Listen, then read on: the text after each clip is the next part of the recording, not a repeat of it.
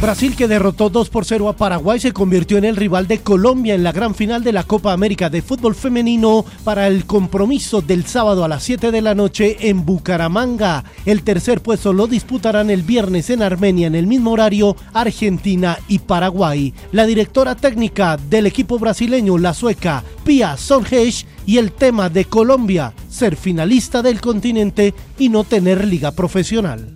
Uh, I really hope that uh, Colombia Federation they take the advantage of uh, uh this Espero que la Federación Colombiana tome ventaja de esta final, porque si usted reúne gente para que vea esta final, demuestran que han tenido éxito y este hay que planificarlo. Uh, en la Copa del Mundo habrán buenos juegos y este es un comienzo clave para Sudamérica y la clave será actitud y organización. Attitude Goles colombianos en el exterior. Estefan Medina le dio la victoria 1 por 0 al Monterrey sobre Puebla, quinta fecha de la Liga MX en México. El segundo gol de Medina en la temporada. Sebastián Rincón marcó uno de los goles de Barraca Central, que derrotó 2 por 1 a Patronato en la décima fecha del fútbol de Argentina y se estrenó como goleador esta temporada. En amistosos en Estados Unidos, Barcelona empató 2 a 2 con la Juventus, el doblete del francés Ousmane Dembélé y Moisken para la Juve. El primero asistencia de Juan Guillermo Cuadrado quien actuó 78 minutos y el Real Madrid igualó 2 a 2